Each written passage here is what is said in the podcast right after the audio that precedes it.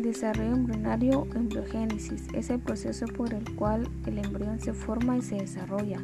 En mamíferos el término se refiere principalmente a las primeras etapas del desarrollo prenatal, mientras que los términos feto y desarrollo fetal describen etapas posteriores.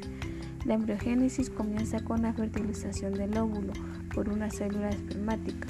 Una vez fertilizado, el óvulo se conoce como un cigoto, una célula diploide. El cigoto sufre divisiones mitóticas sin crecimiento significativo y la diferencia celular, lo que lleva al desarrollo de un embrión multicelular. La fecundación es la función de gametos para producir un nuevo organismo.